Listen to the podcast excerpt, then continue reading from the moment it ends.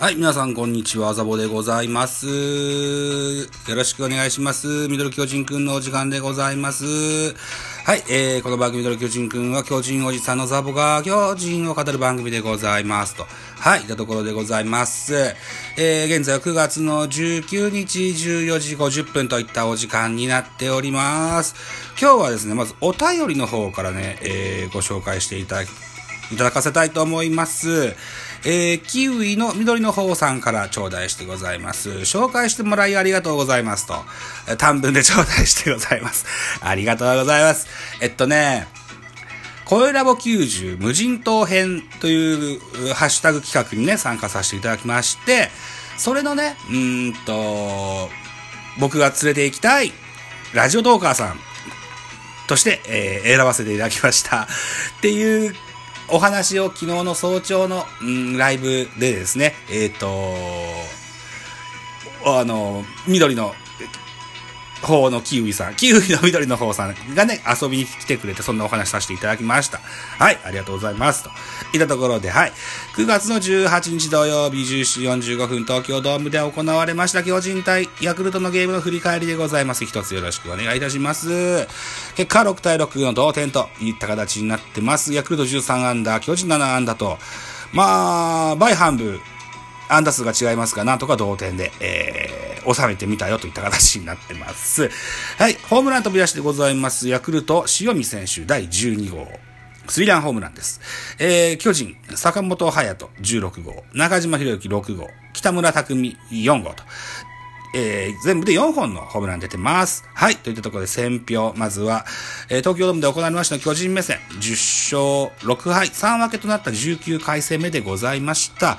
えー、ヤクルトは1点リードの4回表、塩見のスリーランが飛び出し、リードを広げる。一方の巨人は4対6で迎えた7回に、ワンアウト満塁から坂本のタイムリーツーベースで2点を奪い、試合を振り足に戻した。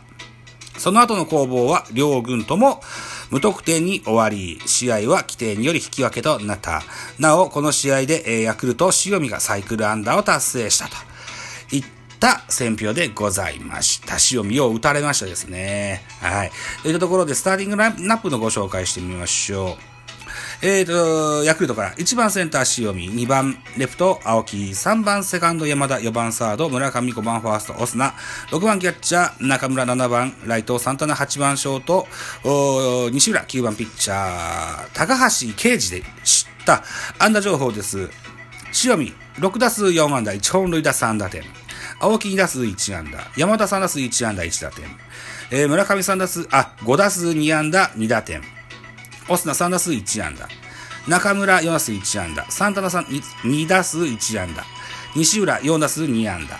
といった数字でございます。盗塁はヤクルトございませんでした。はい。えーと、この塩見選手ね、えーサイクル安打達成と、いうことです。えー打席も、あの、安打もですね、6打席連続安打と。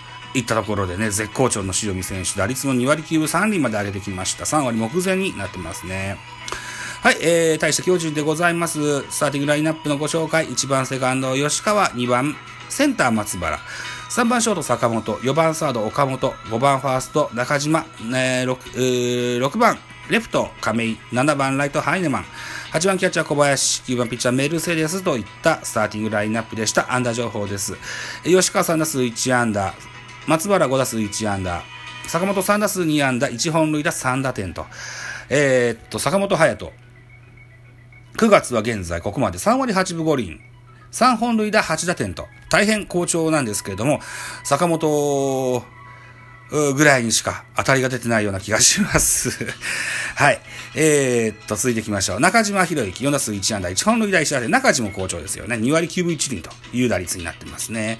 えー、北村、先日、うー2軍から上がってきて、広岡選手とね、えー入れ替わりで上がってきた、えー、広あ北村選手、代打での出場、1打数1安打、1本塁打1打点という成績です。若林1打数1安打と、途中出場ですけれども、打ってございます。といった形です。はい。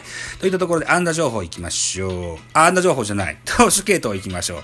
えー、投手系統は、えーヤクルトから、先発、え高橋奎二、5回投げました。95球、被安打5奪三振、6フォアボール3、4失点。えー、っと、2番手、星、1イニング下げまして10球パーフェクト。僕の注目している星選手、非常に好調が続いてございます。3番手、えー、今野選手、3分の1イニング下げまして14球被安打1、2フォアボール、2失点。えー、4番手、大西。3分の2イニングス投げまして、7球、被安打1、出す、フォアボール1。えー、5番手、ほあ清水投手。1イニングス投げまして、12球、1打三振。えー、っと、最後はマクガフ。1イニング下げまして、15球、1デッドボールと、無失点といった形になってます。対して巨人の、えー、系統でございます。先発メルセデスでした。4回を投げました。93球、被安打7、打三振4、フォアボール2、デッドボール1、5失点といた形になってます。あ、4回の3分の0ですね。はい。えー、3分の0ね。これ村上選手のところでね、えー、左対左だったので、行ったですけどね、フォアボールで出してしまってすぐ、ピッチャー交代といった形になってますね。はい。何のために残したのかわかりませんといった形になってます。はい。えーと、2番手、鍵谷。1イニング投げまして17球被安打1、1フォアボール。3番手は高梨。1イニング投げまして25球被安打2奪三振1、フォアボール1、デッドボール1、1失点と。なかなかこう、高梨選手も、好調とは言えない状況になってますね。うん。えー、4番手、畑。2イング下げまして、38球被安打2、奪三振が4。はい。三振は取れるんですけどね、打たれちゃうこともありますね。はい。5番手はデラローサ、1イニング下げまして、20球被安打1、奪三振1、デッドボール1といった形になってましての引き分けでございました。得点シーンの振り返り、まず1回、表、えー、ワンアウトランナー一塁三塁から村上、4番の村上ピッチャーゴロの間にヤクルト1点を挙げました。1点先制。この裏ですよ。や、えっ、ー、と、巨人は、うん、ノーアウト満塁のシーンで岡本和真ダブルプレーの間に1点獲得、1対1の同点とします。えー、3回表です。ヤクルトは、あワンアウトランナー、ノーアウトランナー一塁三塁からあ山田哲人が犠牲フライ2対1とします。えー、続く4回表、えー、塩見。ライトスタンドへスリーランホームラン。1対5とします。はい。えー、これ突き放しますですね。5対1とします。5回裏です。あ、4回裏です。4回裏、坂本隼人。えー、レフトスタンドへソロホームラン。そして中島博之。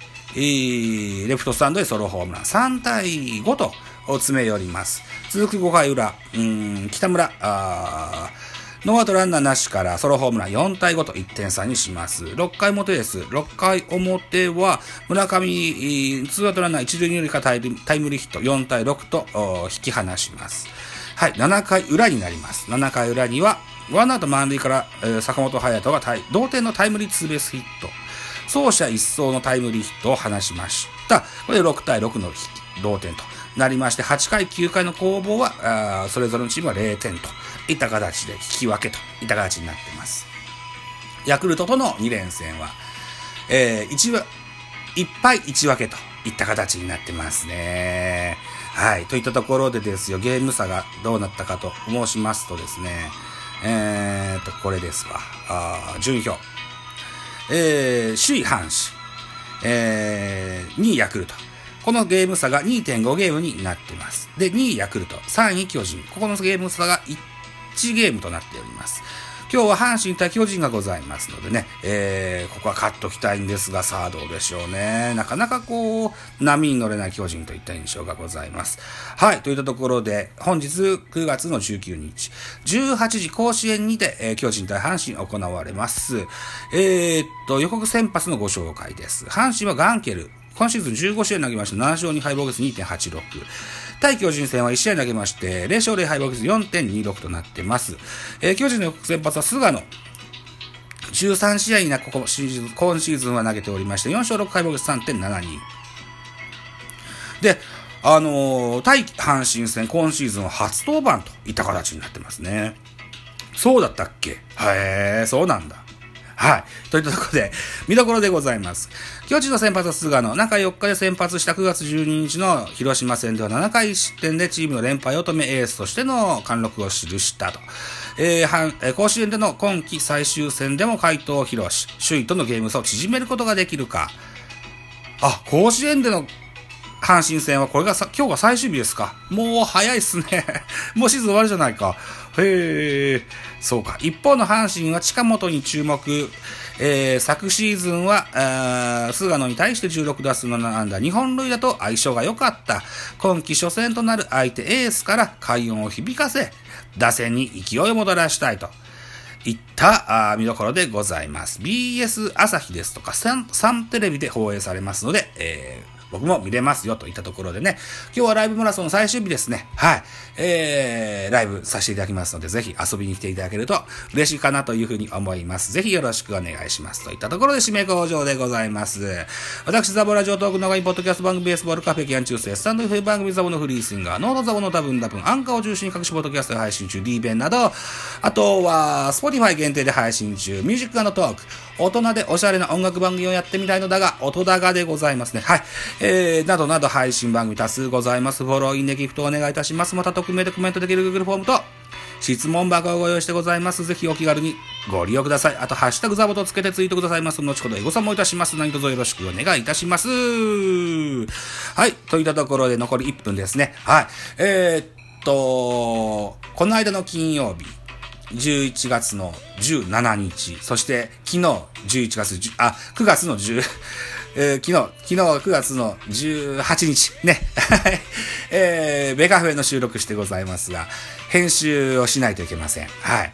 えー、18日の、17日、9月17日の方は、ラジオとかマノさんをお招きしてございます。えー、昨日18日の方は、タイガースキャストからトマトくん、そして、えー、タイガースキャストのリスナーさんから、三越島さんお越しいただいております。はい、この回を今すぐ編集しましてアップしたいと思いますので、お待ちいただきたいと思います。